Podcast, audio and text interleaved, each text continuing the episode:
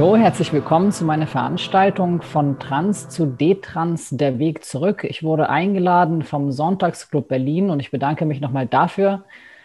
Ähm, es dürfen grundsätzlich im Anschluss an die Präsentation Fragen gestellt werden, wie schon gesagt wurde. Merkt euch gerne an jeder Folie, wo die Frage auftaucht, die Nummer, um sie dann gegebenenfalls mir zu sagen, dass ich auf die Folie zurückgehen kann. Ich glaube, so ist es am einfachsten. Danke an alle, die dabei sind. Ich denke, wir fangen einfach mal direkt an. Ich bin Eli, Pronomen sie ihr. Geboren wurde ich 1992, bin also 28 Jahre alt. Ich bin eine D-Trans-Frau. Das bedeutet, dass mein Geschlecht, das mir bei Geburt zugeschrieben worden ist, weiblich war. Ich dann einige Jahre lang als Mann lebte und dann eine Detransition zurück zum weiblichen Geschlecht machte. Ich sage von mir heute, dass ich eine Frau und aber auch ein Mann bin. Ich bin D-Trans-Aktivistin und außerdem angehende Master of Science Biologie. Seit 2019 betreibe ich den Blog She's in the Transition auf WordPress. Darin schreibe ich einerseits emotionale, persönliche Erfahrungen, die ich im Zusammenhang mit meiner Detransition gemacht habe, aber auch allgemein Fragen der Geschlechtsidentität und ähm, auch der sonstigen Identität das ist für mich einerseits ein Weg, damit umzugehen und andererseits möchte ich auch ein bisschen Aufklärungsarbeit, wie wir so schön sagen, betreiben. In meinem heutigen Vortrag geht es um meine eigene Geschichte, ganz viel natürlich. Ich werde aber auch die Begriffe Detransition und Retransition erklären. Ich werde versuchen darzustellen, welche möglichen Narrative es zur Detransition gibt. Also die rückblickende Einordnung der Detransition ist ja bei jeder einzelnen Person unterschiedlich. Und ähm, ich werde erzählen, was ich da so gefunden habe, offline, aber auch online ähm, gelesen von anderen Leuten. Es ist natürlich auch ähm, unmöglich, in dem Zusammenhang Transfeindlichkeiten in der Detrans-Community zu benennen, denn davon gibt es einige. Ich werde mich auf bestimmte Gruppen konkret ähm, konzentrieren. Aber auch die politische Instrumentalisierung ist nicht zu vergessen in dem Zusammenhang. Das ist ein recht wichtiges Thema. Ähm, ich werde auch einige Gruppen benennen, die nicht LGBTIQ sind, aber sich das Thema zunutze machen. Zusammenfassend möchte ich ein paar Beispiele bringen dafür, was wir als Community, aber auch als Gesellschaft tun können.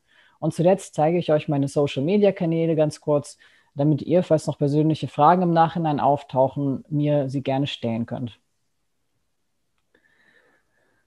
Meine eigene Geschichte beginnt im Prinzip schon mit meiner Kindheit. Geboren wurde ich 1992. Ich war kein sehr glückliches Kind. Das hatte verschiedene Gründe. Einerseits persönliche, familiäre.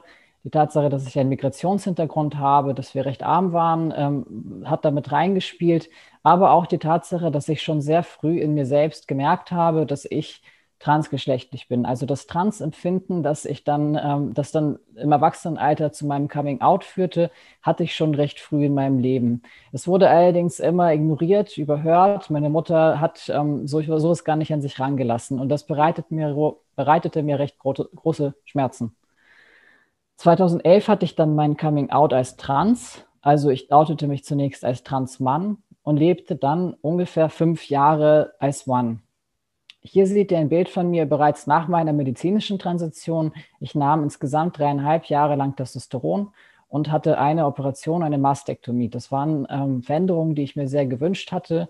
Und ich war auch sehr froh darüber, als ich sie dann erlaubt bekommen habe, sozusagen. Ich hatte eine rechtliche außerdem äh, Transition, also eine Personenstandsänderung und Vornamensänderung.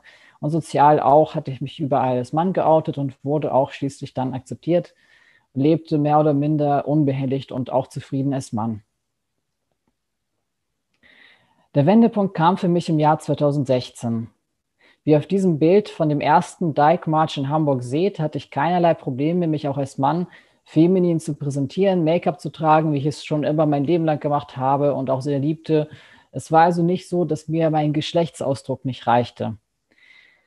Ich hatte auch eine sehr liebende Freundin zur damaligen Zeit. Sie ist eine pansexuelle Lesbe und ähm, sie hätte mich so oder so akzeptiert, sagen wir es mal so. Also das war auch nicht das Problem. Ich hatte allerdings das Gefühl, dass ich in meinem Inneren einen Teil von mir ständig verstecken muss. Also ich habe einen Teil meiner Identität vor der Welt irgendwie verbergen müssen. So fühlt es sich für mich an. Das ist der Teil gewesen, den ich heute als der weibliche Anteil in mir benenne den männlichen Anteil konnte ich ohne Probleme leben, auch äh, als queerer Mann, aber etwas Bestimmtes halt eben nicht. Auf diese Weise kam ich dann halt zu immer größeren Zweifeln, Fragen, ob ich nicht irgendwie auch jetzt vielleicht doch anders leben könnte. Das führte schließlich 2016 dazu, dass ich mich als nicht-binär outete. Das war mein erstes Coming-out im Rahmen der, Transi der Detransition. Das stürzte mich in eine ziemlich tiefe Krise. Als ich mein Testosteron absetzte, veränderte sich mein Körper. Ich war nicht sehr glücklich darüber. Also alle dysphorischen, negativen Gefühle, die ich vor der Transition hatte, wurden stärker. Ich hatte tatsächlich sehr große psychische Probleme in der Zeit. Ich hatte, meine Essstörung kam wieder und solche Dinge. Also es war insgesamt eine sehr, sehr beschwerliche, unglückliche Zeit für mich. Es hat lange gedauert, bis ich mich einigermaßen wieder berappelt sozusagen habe. Ich habe auch Psychotherapie in Anspruch genommen, was mir auch sehr geholfen hat. Und besser wurde es ungefähr dann im Jahre 2018, würde ich sagen. Im Jahr 2018 sagte ich ziemlich buchstäblich, ich bin eine Frau. Also ich machte das Ganze in einem Instagram-Post, so konnte ich die größtmögliche Anzahl von Leuten erreichen. Ich hatte im Vorfeld große Angst, diesen Satz auszusprechen. Am Ende war es dann doch okay. Also die negativen Reaktionen, die ich befürchtet hatte, blieben größtenteils aus oder nein, nicht größtenteils komplett aus. Es kamen sogar ganz wenige Nachfragen nur. Also es war insgesamt deutlich problemfreier, als ich dachte. Und so kam es dann, dass ich mich als nicht-binäre D-Trans-Frau fand und identifizierte.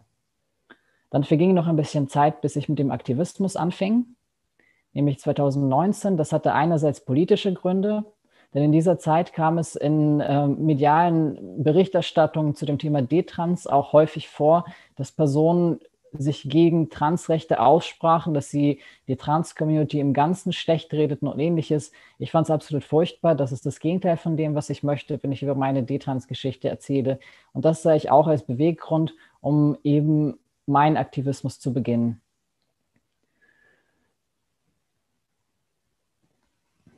Kommen wir aber nun zu den äh, Begriffen Detransition oder Retransition. Manchmal werden sie als Synonyme verwendet, also es ist manchmal beides dasselbe gemeint, nämlich wenn wir die Transition, den geschlechtlichen Übergang im medizinischen, rechtlichen und oder sozialen Sinne als einen Übergang vom falschen ins richtige Geschlecht sehen. Das ist natürlich stark vereinfacht und ich weiß, es würde nicht jede Person, die trans ist, von sich so unterschreiben.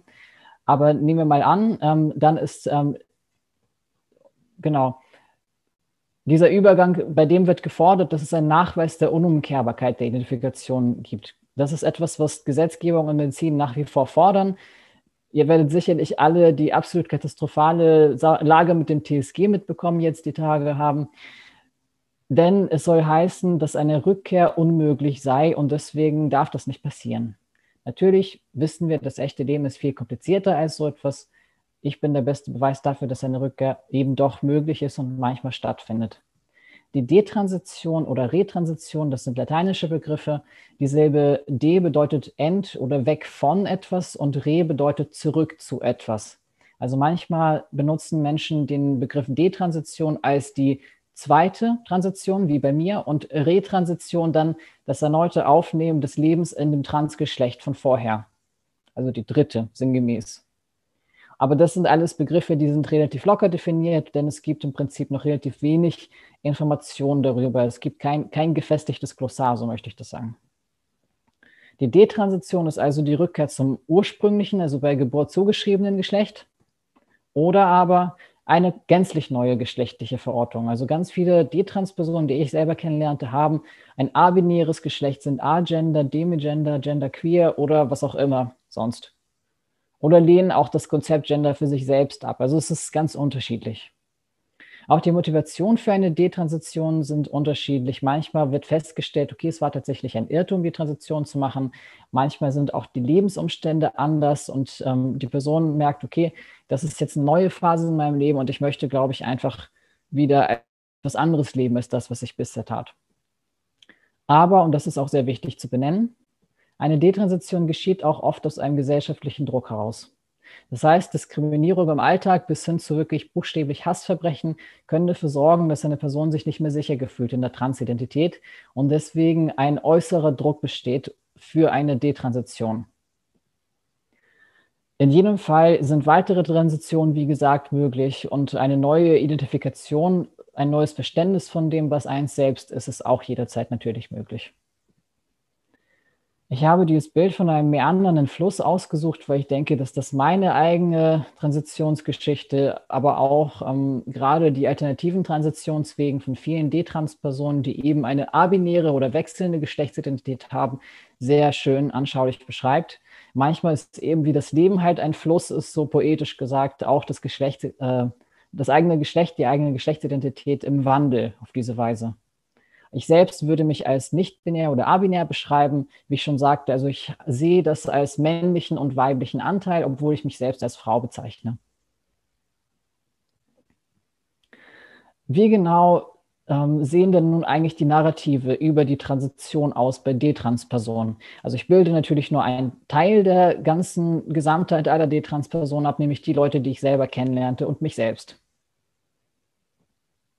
Es ist möglich, das Ganze positiv zu sehen oder negativ, das ist ganz klar. Es gibt da auch Zwischentöne. Es gibt Menschen, die haben eine sehr differenzierte Meinung, die bereuen teilweise etwas, finden aber das Ganze okay. Das wäre zum Beispiel mein Fall.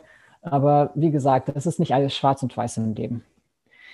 Die meisten Menschen, die eine positive Meinung von ihrer Transition haben, sind tatsächlich auf dem abinären Spektrum ungefähr. Das heißt, sie halten ihre Transition für richtig aber haben festgestellt, die Reise geht für mich weiter, zurück oder irgendwas in der Art. Wohingegen äh, die negative Haltung meistens mit dem Glauben verbunden ist, dass das ein Irrtum war. Also, dass jemand sich für trans gehalten hat, aber es dann doch nicht war. Und das ist häufig mit vielen negativen Gefühlen verbunden, nachvollziehbarerweise. Die Enttäuschung über die Transition möglicherweise steckt dahinter. Also von, von ganz physischen, anschaulichen Dingen wie bestimmten Ergebnissen von Transitionsmaßnahmen bis hin zu das, was es für eins selbst bringen würde. So ähm, Wut auf sich oder andere, Reue auf Teilschritte oder die gesamte Transition ähm, oder über nicht auf, Trauer über einen Verlust zum Beispiel oder auch Einsamkeit damit. Denn ich muss sagen, ich habe festgestellt, es ist tatsächlich sehr schwierig, mit einer so komplexen Lage ähm, so auf sich gestellt zu sein. Also es gibt eine relativ geringe Informationslage nach wie vor für Personen, die detrans sind oder glauben, dass sie es sind. Und ähm, sogar für Transpersonen im klassischen Sinne ist es auch schwierig, sich irgendwie zu verbinden mit gleichgesinnten Personen. Aber für Detrans-Personen ist es teilweise noch schwieriger. Nun ist äh, nachvollziehbarerweise so, dass diese negativen Gefühle auch zu einer Wut auf die Transition oder die Trans-Community führen können. Leider gibt es deswegen vielleicht auch Transfeindlichkeit in D-Trans-Communities. Ich möchte eine konkrete Gruppe an dieser Stelle herausgreifen, weil ich der Meinung bin, dass sie zahlenmäßig und auch was ihre Lautstärke angeht, am häufigsten vertreten ist. Und das sind D-Trans-Personen im gender-critical radikalen Feminismus. Das ist ein schwieriges Thema. Ähm, Transfeindlichkeit sei hier genannt als Inhaltswarnung. Also ich kann verstehen, wenn sich manche Leute kurz ausklinken wollen. Wer auch immer auf Twitter unterwegs ist, wird dieses Symbol gesehen haben. Das ist eine Eidechse.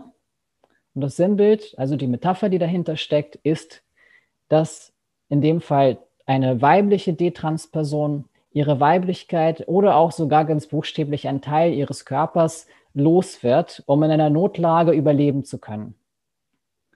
Das ist ungefähr die Deutung. Also das ist ähm, kein Begriff, der erst seit der Internetzeit oder seit Twitter aufgekommen ist, sondern das ist etwas, was schon länger besteht. Also ich habe auch schon ähm, ältere Scenes gefunden von D-Trans-Frauen, also meist lesbischen ähm, D-Trans-Frauen im radikalen Feminismus, die dieses Symbol für sich verwendet haben. Und das wurde übernommen, mehr oder minder, in halt eben diese Twitter-Welt, wo Emojis hinter dem Namen eine bestimmte Bedeutung haben und wir in Code gelesen werden können. D-Trans-Personen äh, im radikalen Feminismus oder die Personen, die jedenfalls interessiert daran sind, solche Geschichten zu amplifizieren, haben meistens eine persönliche Vorlage, wie zum Beispiel das hier. Ich war schon als Kind für mein Geschlecht untypisch, gender nonconforming, sagt man im Englischen gerne. Ich habe Homophobie, also Lesbophobie typischerweise, Sexismus, persönliche Traumata erlebt. Ich wurde zur Transition gedrängt, von wem auch immer. Oder ich konnte aufgrund meiner psychischen Krankheit, Neurodivergenz, schwerer Lebensumstände etc. keine für mich richtige Entscheidung treffen. Absolut alle Dinge dieser Art finde ich absolut legitim und nachvollziehbar. Und ich habe teilweise auch Dinge, diese Dinge erlebt selber. Also ich kann schwer einschätzen, inwiefern meine Transidentität das Resultat von, sagen wir mal, persönlichen Lebensumständen war. Das kann ich nicht sagen. Aber ähm, ich finde es menschlich, das so zu sehen. Ich finde es auch menschlich, negative Gefühle zu haben.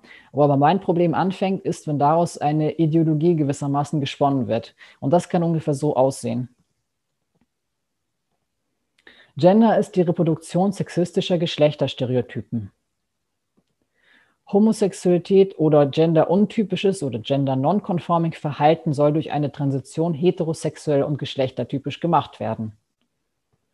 Geschlechtsdysphorie ist ein Zeichen von psychischer Krankheit und kann nicht durch eine Transition geheilt werden. Was habe ich dazu zu sagen? Ich spreche mich ganz offen dagegen aus. Ich finde, diese Positionen sind wirklich nicht das, ähm, was wir als FeministInnen vertreten sollten. Meine Argumente wären die folgenden. Zunächst einmal, es gibt offensichtlich gender-non-conforming Personen, ähm, bisexuelle, homosexuelle Transpersonen. Beides davon war ich selbst als äh, femininer, bisexueller Transmann. Deswegen wäre alleine schon dieses Argument nicht logisch, dass eine Transition Menschen allesamt nur cis und heterosexuell, also nein, cis natürlich nicht, aber ähm, cis-normativ und heterosexuell machen soll. Offensichtlich ist es auch so, dass trans zu sein keine freie Entscheidung ist. Das weiß ich selber, denn ich würde mich immer noch als trans bezeichnen. Ich weiß, wie es ist, trans zu sein und ich kann deswegen sagen, nein, so ist es eben nicht. Und es schützt auch nicht vor Diskriminierung. Also es ist definitiv ein Verlustgeschäft, wenn ein Mensch trans wird, um Homophobie zu entkommen. Das, ist, das ergibt so gar keinen Sinn ich weiß selber, wie schwierig es ist. Und ähm, davon abgesehen ist Diskriminierung auch immer intersektional zu sehen. Das heißt, ähm, es ist möglich, dass Lebensumstände anderer Art die Diskriminierung beeinflussen, viel stärker machen. Und diese einfache Theorie erklärt das nicht. Das ist keine hilfreiche Hypothese, mit der wir arbeiten können, sozusagen. Und das ist tatsächlich sehr wichtig. Reduktion von Diskriminierungsverfahren auf vermeintliche oder tatsächliche körperliche Merkmale bildet die Täterinnenperspektive ab. Was möchte ich damit konkret sagen? Ich habe durch eine verzwickte Konstellation der Umstände etwas erlebt, was ich nicht dachte, dass ich es erleben könnte, nämlich Transmisogynie. Ich bin eigentlich ein Transmann gewesen, aber als ich angefangen habe, offen in der Öffentlichkeit Make-up und feminine Kleidung zu tragen, wurden mir transmisogynistische Slurs, also Schimpfwörter, entgegengeworfen. Ich habe das nicht für möglich gehalten, aber tatsächlich habe ich das während meiner Detransition mehrfach erlebt.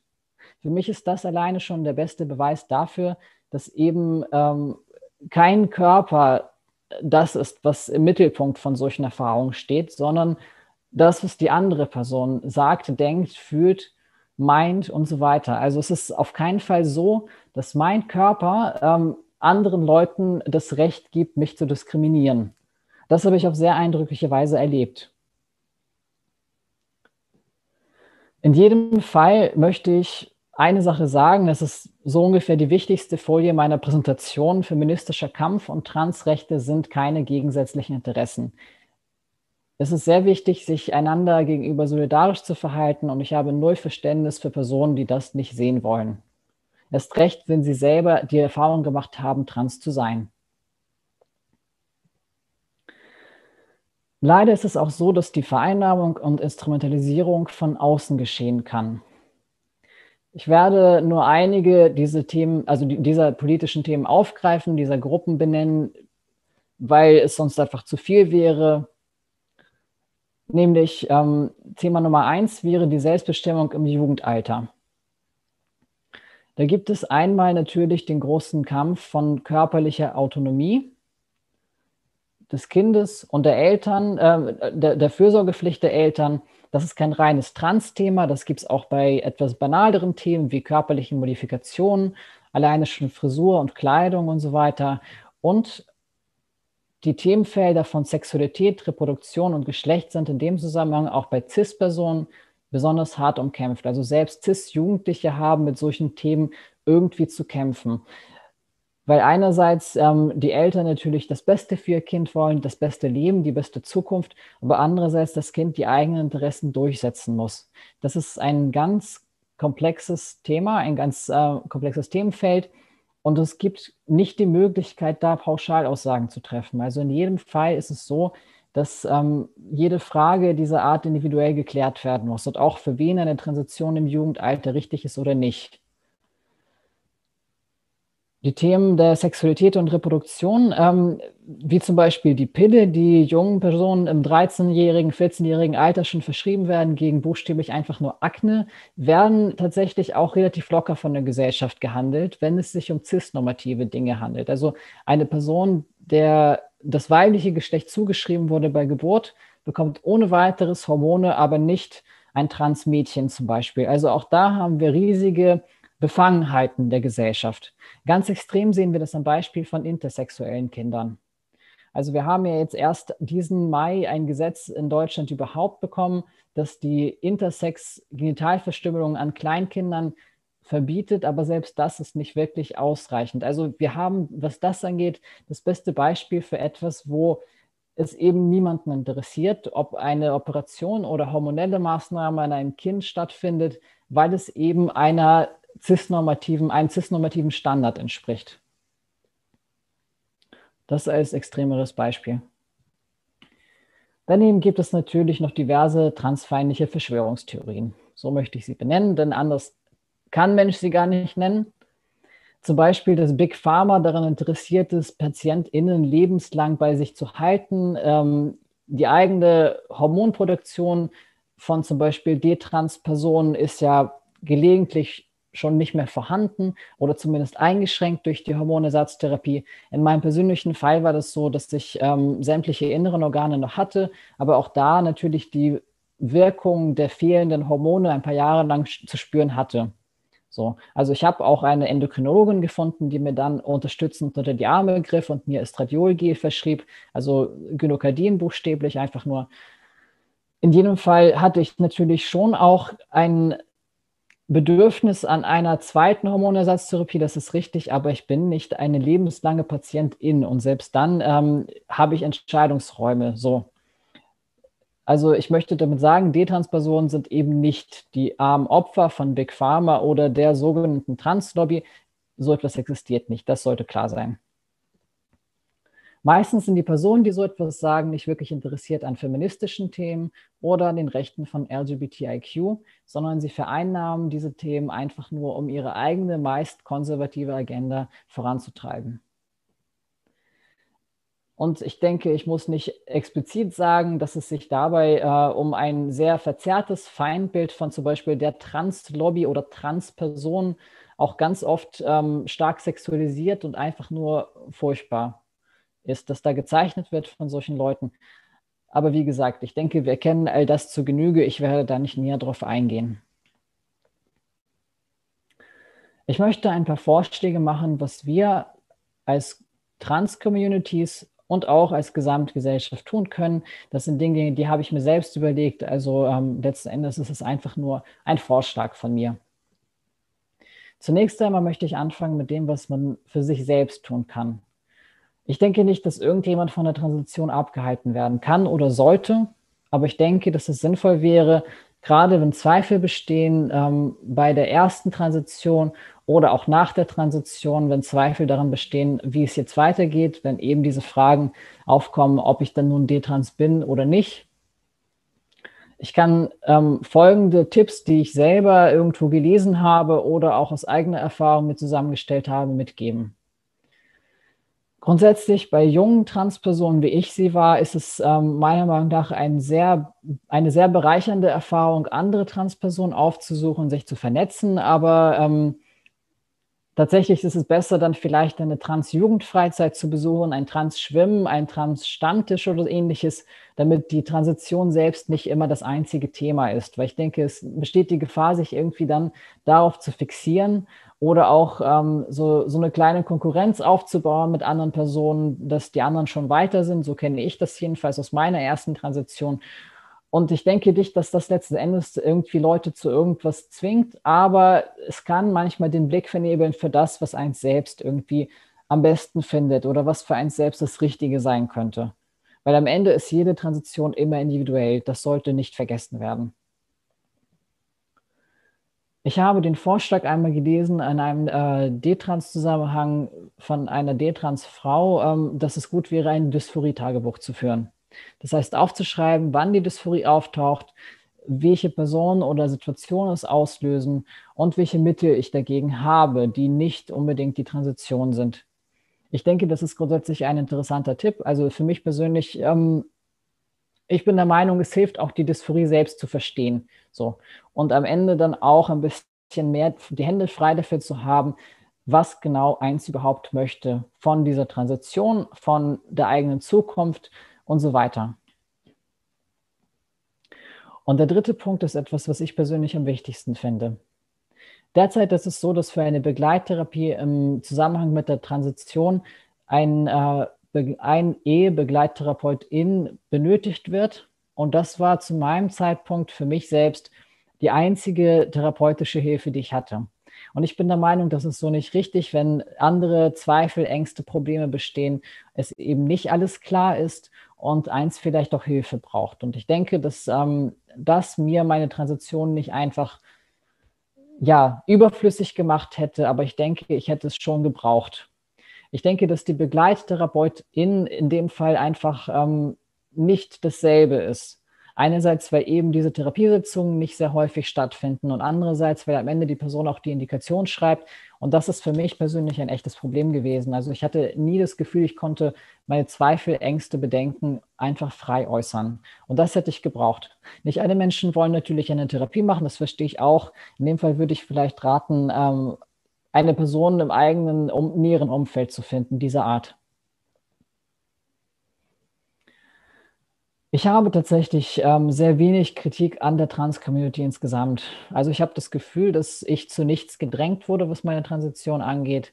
Und ich habe auch im Nachhinein eigentlich fast ausschließlich positive Erfahrungen gemacht mit der Trans-Community. Sie haben mich als D-Trans-Person akzeptiert und offensichtlich bin ich heute hier.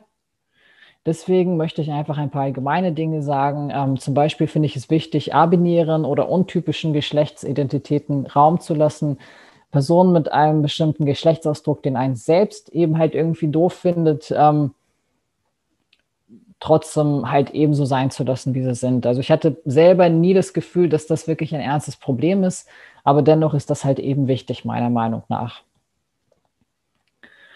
Natürlich ist es auch wichtig, äh, Sachen wie Gatekeeping in sich selbst zu hinterfragen. Ich persönlich bin grundsätzlich gegen jedes Gatekeeping. Das ist meine Position da ist sicherlich auch viel verhandelbar, aber ich finde, dass eine Community ohne hierarchisches Denken, ohne dieses Denken, äh, wer ist trans genug und wer nicht, eben auch eine bessere Community für uns alle ist. Und was kann die Gesellschaft tun? Zunächst einmal fehlt uns bis heute noch die Anerkennung abinärer und agender-Personen im rechtlichen Sinne. Die Abstimmung, die dann gegen das DSG, äh, also gegen die Reform des DSG sich entschieden hat, hat uns das Ganze ein weiteres Mal sehr anschaulich gezeigt, dass ähm, das eben noch nicht erwünscht ist in der Gesellschaft oder jedenfalls in der Politik, sagen wir es mal so. Ich denke, dass eben dieses Selbstbestimmungsgesetz, das eigentlich kommen sollte, auch binär identifizierten Transpersonen helfen kann, weil sie eben nicht gezwungen sind, eine bestimmte Geschlechterrolle zu erfüllen wie es bisher in noch extremerer Weise in den Jahrzehnten davor der Fall war, aber auch heute noch leider irgendwo noch der Fall ist, solange das DSG noch besteht. Ich bedanke mich für eure Aufmerksamkeit. Ich habe hier eine kleine Eidechse, bei der der Schwanz nachgewachsen ist. Ähm, ich kann nicht sagen, dass er bei mir nachgewachsen ist, aber ich kann sagen, ich habe auch nach meiner Detransition ein glückliches, für mich erfüllendes Leben gefunden und ich bin mit mir selbst im Reinen. Ich bin der Meinung, dass das nicht unmöglich ist. Meine Social-Media-Kanäle sind wie folgt. Ihr könnt mich gerne ähm, anschauen, also mir folgen oder auch mir Fragen stellen, gerne anonym auch bei äh, Curious Cat, falls ihr es wer kennt.